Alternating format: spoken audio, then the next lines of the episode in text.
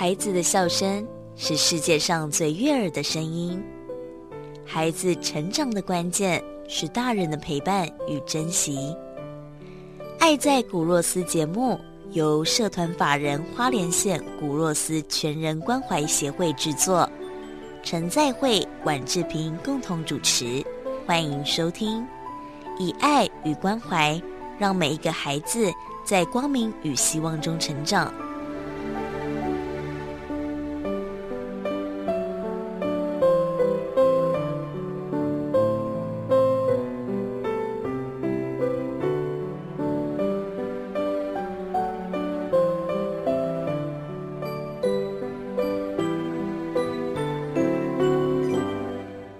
欢迎继续收听《爱在古若斯》，我是志平，我是在位牧师。今天邀请到的这位来宾是绿果企业有限公司的创办人陈俊渊，Eric，你好。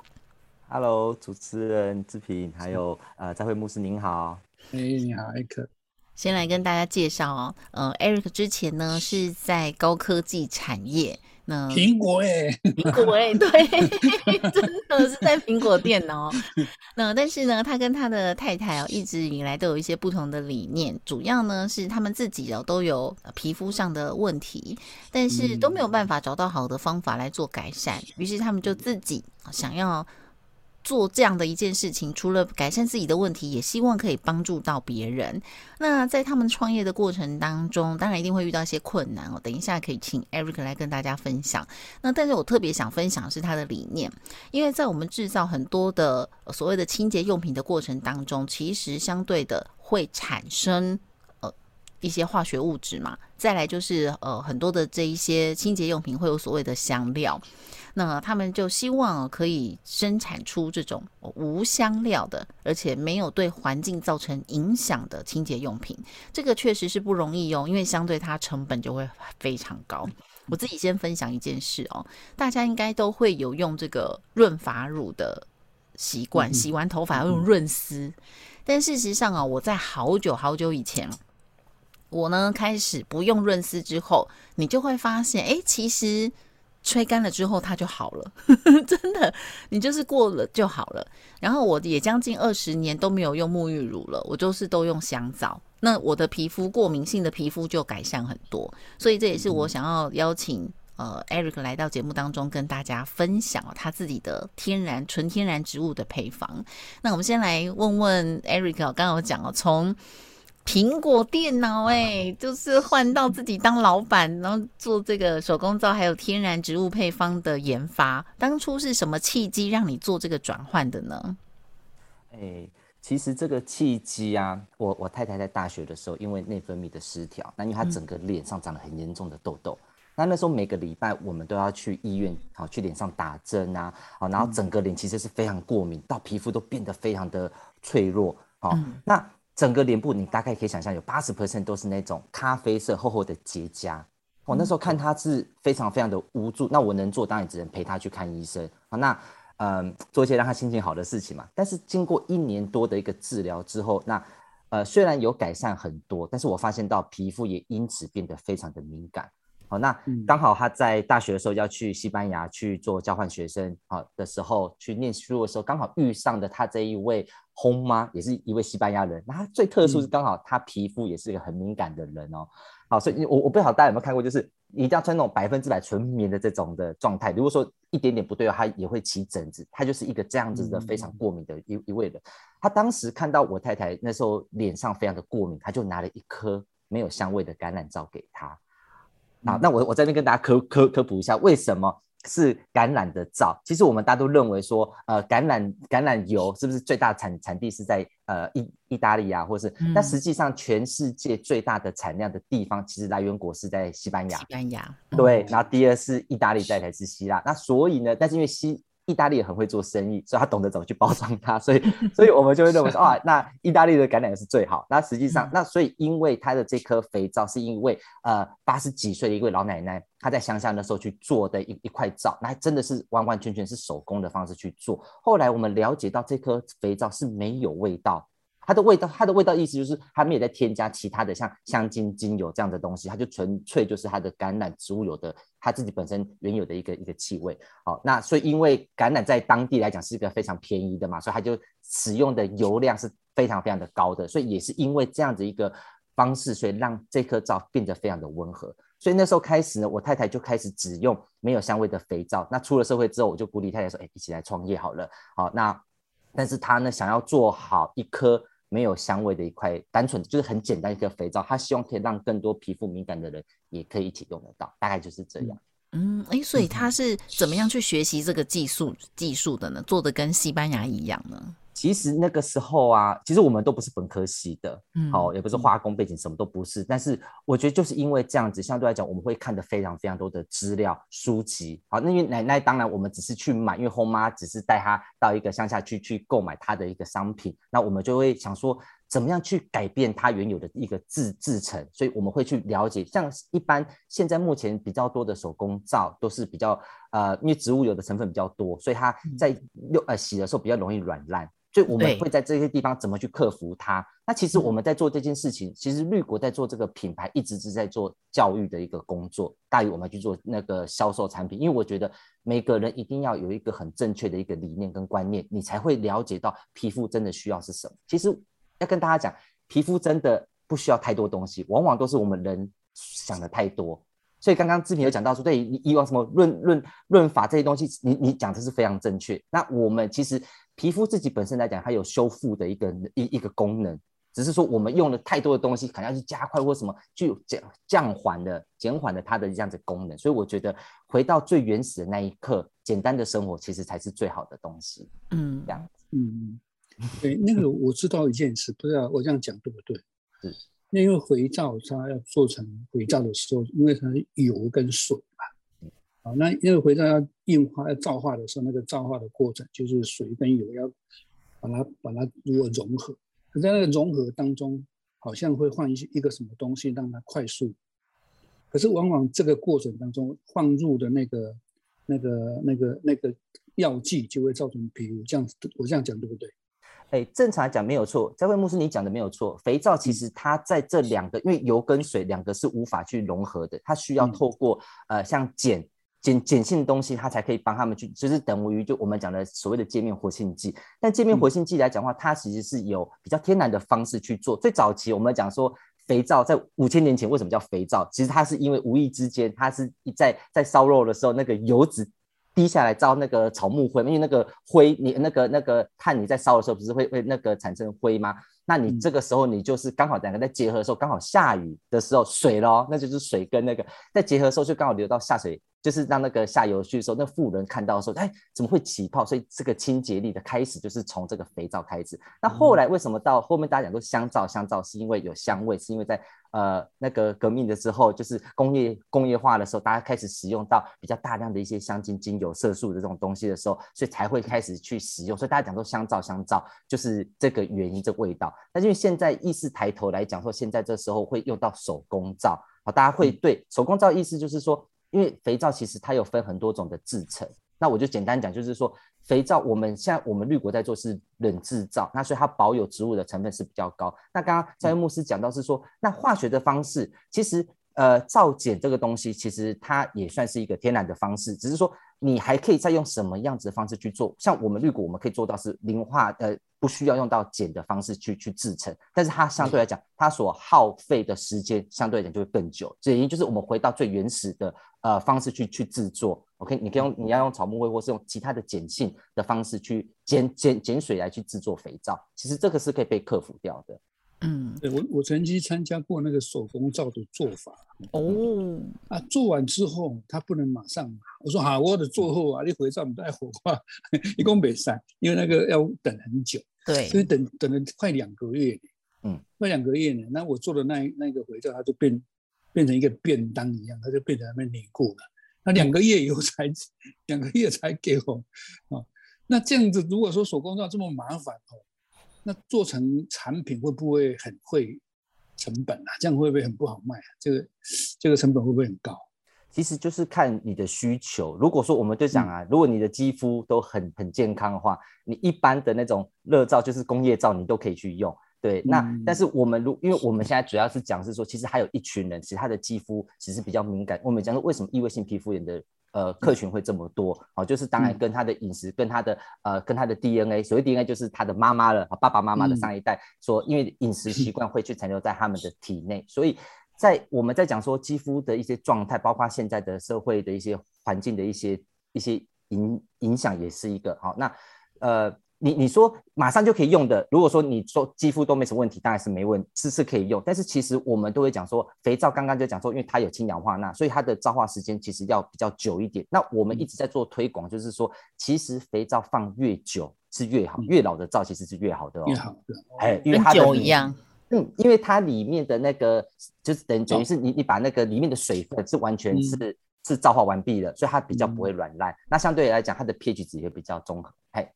所以像肥皂啊，是不是还没用的不能放在浴室，它就会有湿气咯？对对对对对，不建议。哦，对，那请问像这个肥皂啊，呃，到底它为什么可以洗头发，然后可也可以洗身体，是洗全身？它用来洗头要怎么洗呢？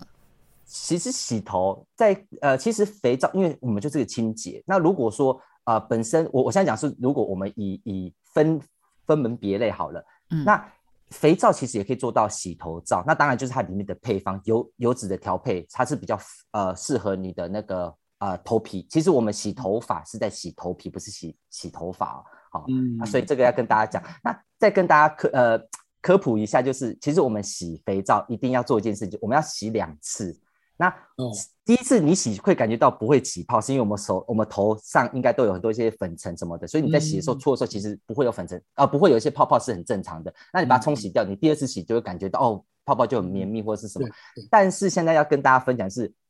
其实你在冲水之前，一定要把头上的泡泡完全抹掉之后再冲水。好，那、哦。要不然的话，你的你在冲完头发的时候，你会觉得哦，那头发怎么感觉好像没有很就塌塌的，不会很很蓬松。这是因为我们讲中部以南跟以北，好，我们北台湾就是有软水跟硬硬水质。那我讲、嗯呃硬水质好了，你硬水如果说我们跟呃硬水跟那个肥皂的泡泡去结合，会产生皂垢。好、嗯所以你在洗的时候就感觉啊，怎么在吹的时候怎么都这么的没有没有没有那么蓬松，所以就是一件这样子的，我们讲说冷知识的一些小状态，就是从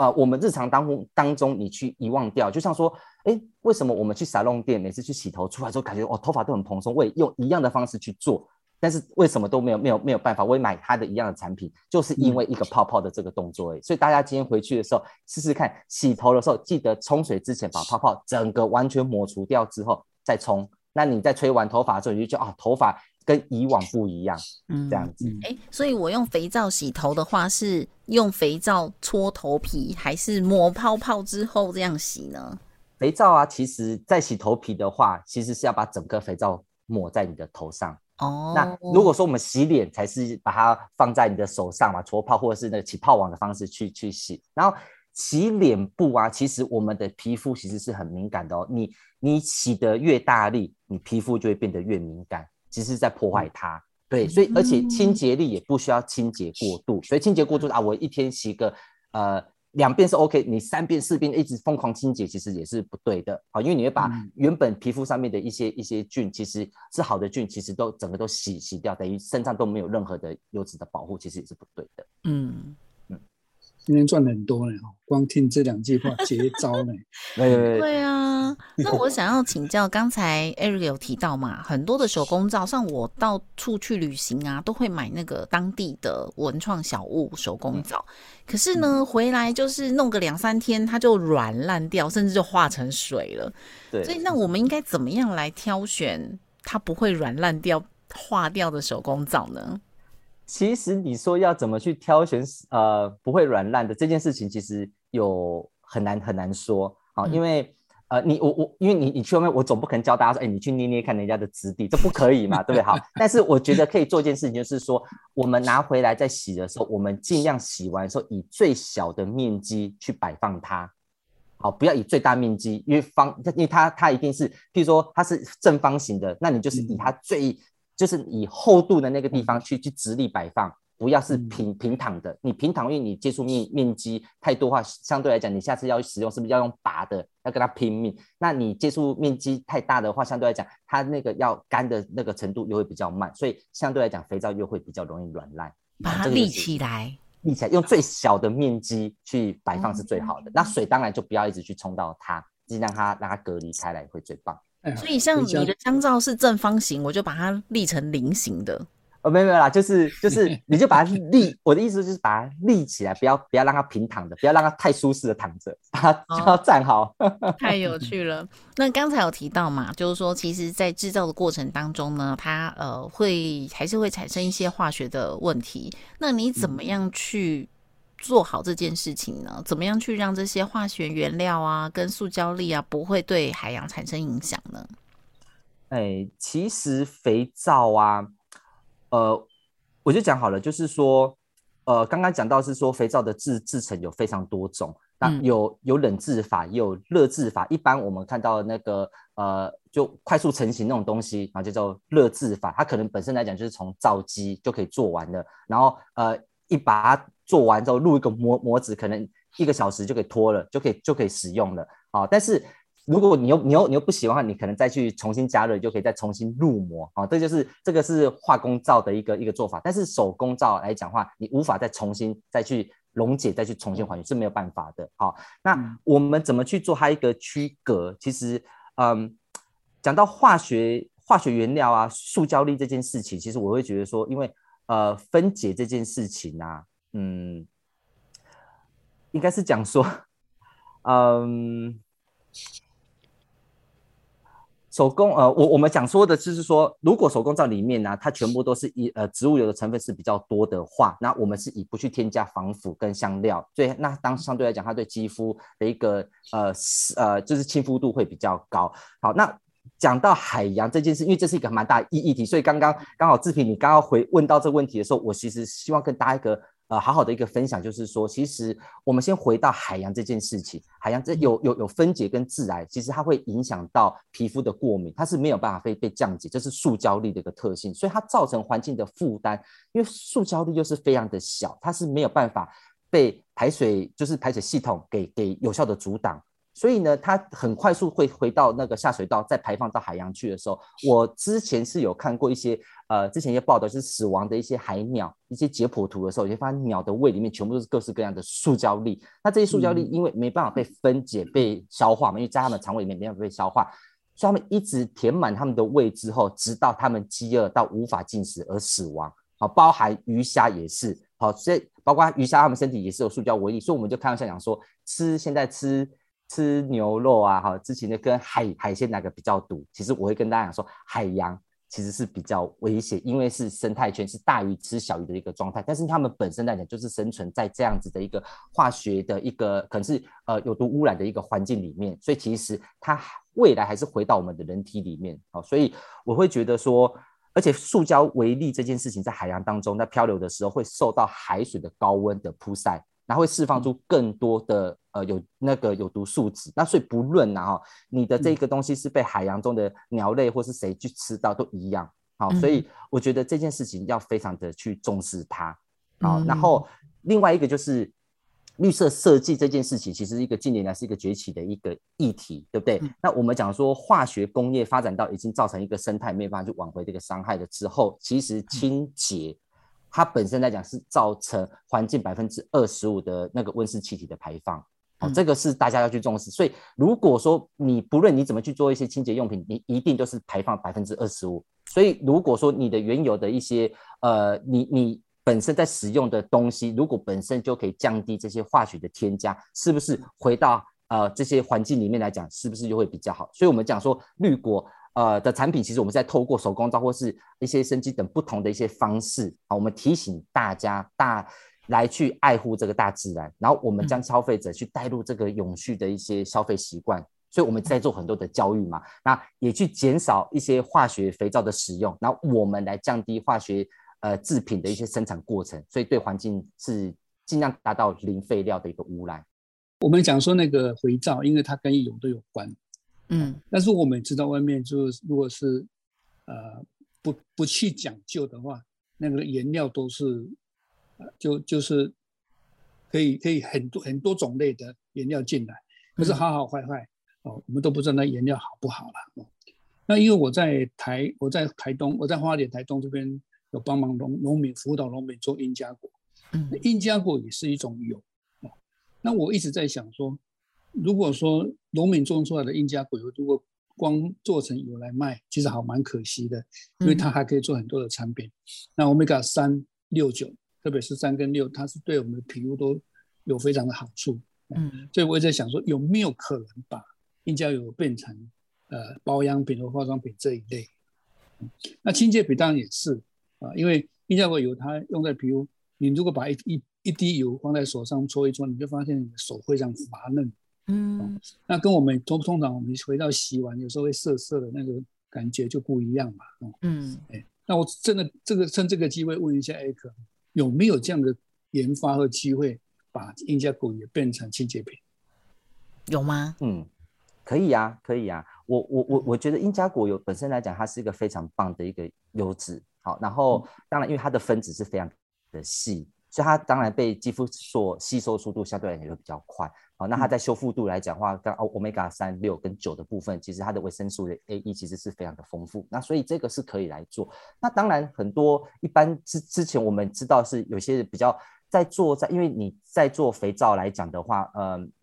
你用掉的油量会会比较多，那这个可以去看，呃，客户可以去做呃科工的方式去提供原料，那我们可以去帮他去研研发，那我们厂内可以去协助客户去做一些研发端的部分，好，譬如说你你你的功能性是要以怎么样子的方式，然后我们去进行做设计，好，这个是没问题，而且啊，我们也可以去做很非常各式各样，然后用呃，譬如说我们可以以嗯，最经济量的模模式去进行做一个打样的方式，去去呈现出呃可能印加果它原有的一个一个一一个特质的部分，然后再去添加它原有其他东西这样子。对，我是觉得印加果油它可以发展很多的产品，那是真的是一个很好的东西啊。如果说我们要吃 omega 三，我们是从鱼类去摄取吧，哦比较多吧，哦，但植物类就比较少了，只有只有那个什么亚麻籽油啦，哦蓖麻籽油才有。对，那也没有那么多。但如果说要帮农民的话了，光卖油哦就不，就是当然是一个方法。他如果呢，可以让它的产品更丰富，那对农民会更有、更有、更有益处嘛。哦，嗯，对所以我是想说，我们跟企业合作看看，看有没有机会把它变成另外一个产品。嗯，那印加果油因为 omega 三很多，当然是它它的它亲水性高，所以它很容易吸收了。对那做成油会不会不好做？做成肥皂会不会不好做？不知道。但是我知道，它如果做成清洁品，应该可以在清洁的当中，哦，它还有一些润滑的功能在，保护皮肤的功能在啊。对，嗯如果说不要去做洗护的话，当然你可以把它直接做油品的部分，然后我们就是在嗯滴在你的肌肤去做一个修护，这个也是可以。本身来讲，呃，保养品工厂其实像我们在做的不是只有肥肥皂，但还有保养品类。那保养品又分的非非常多种，那你有你洗沐类的，或保湿类的，或是喷雾啊、面膜，这些都是我们在呃工厂可以去研发部呃协助客户的一个部分，所以是没问题的。嗯，嗯嗯，对。那我们知道啊，其实呃，刚刚前面有提到嘛，制造无香料的产品其实比人工香料是更困难，它的困难度在哪里呢？嗯，没有，其实啊，讲困难呢，也不是一个很大的秘密。哦，应该是讲说，它其实就是原料的来源，你要真的要够新鲜，然后你要可以提供出像它的 COA 的一些油品认证，哦，SDS 或者是啊像精油的话是 MSDS 等等这样子一个认证，那就是等于它的身份是 OK qualify 是没问题的。好，那其实你要想象哦，就像说我们去餐厅吃东西一样，够新鲜的食材，好、跟功夫，你才能呈现最美味的口感。那手工皂其实也是一样，没有添加香味，其实它要被检测出来这产品的好好不好，其实是是是是非常容易的，对不对？那更何况我们是做没有香味的肥皂，所以比例如果相对你没有拿捏好之后，很快肥皂就会产生有油耗味，甚至有酸败的一个状况。好，所以呃没有香味的肥皂绝对是比有添加物的肥皂难做的许多，其实就是这个。嗯嗯，那我们前面有提到，呃，Eric 早期是在科技业嘛，然后他最近呢跟科技业做结合，只要到智能商店哦，拿起它的产品，然后扫描 QR code，就可以看到产品的说明，还有很详细的内容。那我自己在它的官网上哦，我第一我买肥皂真的没有看过这么仔细、这么清楚说明的，就是它的功能、它的成分都写的非常的详细，所以这个网站也架设的非常好。那最后我们想要聊，就是说，呃，最近这个企业也一直在呃跟环境教育做结合。那怎么样去把这个环境教育推广到全台湾各地，甚至全世界？甚至其实我觉得环境教育应该要推广给很多的小朋友。那怎么样去推广到家庭当中呢？嗯。其实讲环境教育，这是一个非常大的议题。好，那当然，如果说我们今天是在以农业来讲话，其实我会真的很希望跟大家分享，就是我们要想想说，怎么把农农业的废弃物再转换成真正有经济价值的产品，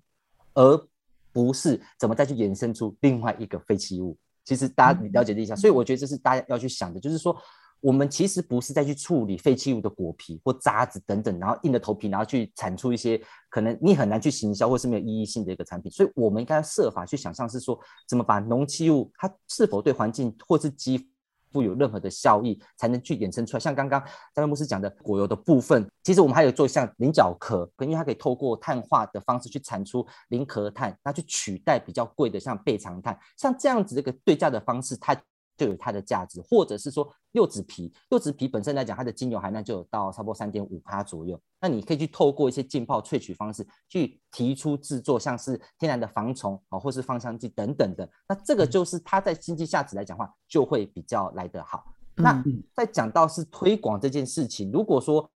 我们一个地区性的一个推广啊，我觉得应该要更加去了解它的本质，去透过怎么样去正确的。像是 SDGs 啊，这个永续发展的课程，去了解到去呃一些永续的一些关键。我举例讲，我们以绿轨以目标第十二来讲话，我们是确保永续的消费者跟生产的一个模式，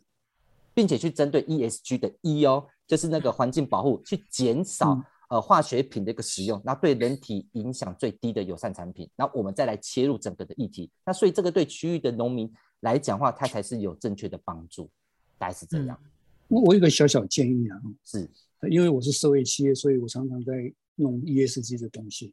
那因为现在哦，ESG 这个环境，特别是环境面，嗯，政府教育教育部已经开始通令，就是国中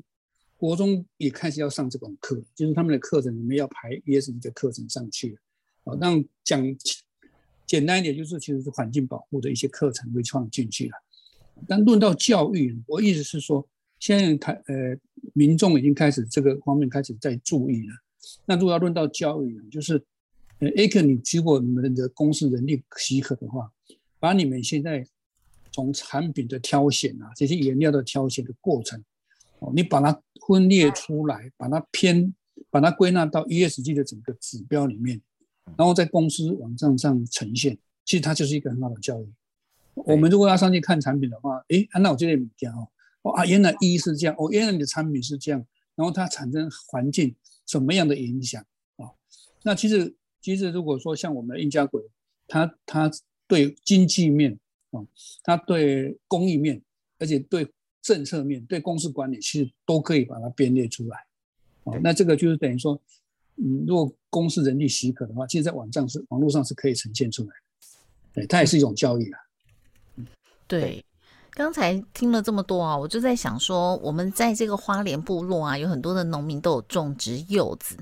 或许将来我们也可以呃，把偏乡部落的柚子，有一些可能是就是不碎也啦，没有办法装礼盒的，那丢掉或是当这个农作农肥料也很浪费。那或许这些还算可以的，那是不是这个果肉啊、果皮呀，都能够有效的再制造，让它变成？这些对我们环境也很好的保养用品，我觉得也还蛮好的耶。哇，今天真的长着很多的知识诶，就是所谓的这些农作物的废料都可以再利用，好真正做到对环境保育的价值。那最后想要请教 Eric，就做了这么多事情，然后网站也做得很好，而且甚至呢要推广到海外，也开始招商，希望有海外的一些代理商可以来做合作。那这么多年下来啊，十二年呢，你这个坚持的动力是什么呢？要去推广。呃，纯粹没有香味的一个商品来讲话，应该是讲说是很冷门，哦，那应该是别人都不愿意去做的一件事情。所以为什么讲说肥皂，呃，大家都想要做有有有有气味的，因为它是一个记忆点，那它相对来讲是还还很好销售。但是为什么我们绿国就是坚持不去做有味道这件事情？其实就是真的希望，呃，回到我那个我太太在大学那那一年的时候，她因为皮肤的敏感，身心灵都很脆弱的那个时候的一个产品。而帮助了她，所以当初我们在创业的时候，我太太就跟我说，要做肥皂啊，不缺我们，但是要制作纯粹没有香味的皂啊，就只有我们绿果，因为就只有我们有能力做，也只有我们愿意去做，所以我们希望呢，绿果希望是可以把那一份当初的那一份唯一的希望，也带给大家多一个选择，那就是纯粹无香的简单生活，就这么简单。对，如果说肥皂如果是添加香味，跟去掉香味也是一样的。就是它都等于都是对原原物料是一个基本上的破坏。对，你都用人力的方法，去那不是天然的。你去掉香味也是，你加一点什么东西把原来的味道去掉，那也不是一样啊，还是加东西下去。对，那我很敬佩今天 A 可为环境这么努力。对啊，而且我们也学习到了，呃，可以用香皂洗全身哦，然后洗头皮的这个方法，以及呢，我们的香皂要怎么样的摆放，可以让它呃时间使用的更长久。那我个人因为本身就是香皂的使用者，那我我已经开始把更多的东西哦，就是换成。呃，这些无香料的产品，然后跟这个香皂来来代替。那我自己的方法，我就发现说，头发其实更顺了。然后白头发也比较没有那么多，所以就来跟大家 分享哦。好，今天时间也到尾声了，那我想我们今天还是有很多的内容没有办法帮听众朋友们一一的来问清楚。那最后我想问一个问题，因为我们很多听众哦，年长者比较多，像长辈来使用这样无香料的呃香皂，天然的香皂，对长辈来讲最大的好处是什么呢？因为应该是我们的油的比例是非常的高，我们比起一般的。照来讲话，我们的油的比例都是在八十帕以上，甚至到八十五帕。所以肥皂其实你，我就跟他讲说，你肥皂如果放久的情况之下，你去看我们的肥皂，永远你放，即使是两年三年，它还是方方正正，它不会，它不会向内缩，因为它就是油的比例就是这么的高。你你只要是水比例高啊，相对它就会凹，会会凹陷。那其实我们要讲说，呃，年长者他们呃肌肤他们要的是什么东西？当然以前我们去参展，我们都会跟我们的客户讲说。你去涂抹嘛，因为肥皂你比较不能洗，所以我们会有其他的，譬如说我们有呃乳霜或是唇膏的部分，我就先让他们去涂一下，甚至我们还有防油那个防蚊的，你就去涂的时候呢，我就说你去走一走，然后呢你去体验一下，因为其实天然东西它分子小，它吸收速度其实是蛮快，但是我说的快不是说。你你你可能一分钟就好了，那他就他一定也是一分钟。其实每个人肌肤状况都是完全不同的，所以我希望让大家真正去体验的，好去体会得到，呃，那个肌肤需要的部分。那如果当然比较没办法去做这个线上体验的话，那你就是可以到我们官网，我们都可以，呃，你可以去了解到我们的产品。那甚至我们还有写呃一些保养品的一些呃保养的一些知识。那其实你从里面也可以去正正也可以去清楚的了解到说什么东西是适合你自己的。可以在里面去找到适合自己的一些呃肤质状况，你就会知道说怎么选自己要的东西。嗯，其实我觉得是这样。我觉得让自己肌肤去为你自己说话，这样子是对的。好的，那今天呢，再一次的谢谢绿果先生，绿果企业的创办人 Eric 来到节目当中的分享，谢谢你，谢谢，谢谢，谢谢，谢谢。对，同时也谢谢大家收听《爱在古若斯》，我是志平。哎，我是在位牧师，拜拜，拜拜。爱在古若斯节目由社团法人花莲县古若斯全人关怀协会制作，以爱与关怀，让每一个孩子在光明与希望中成长。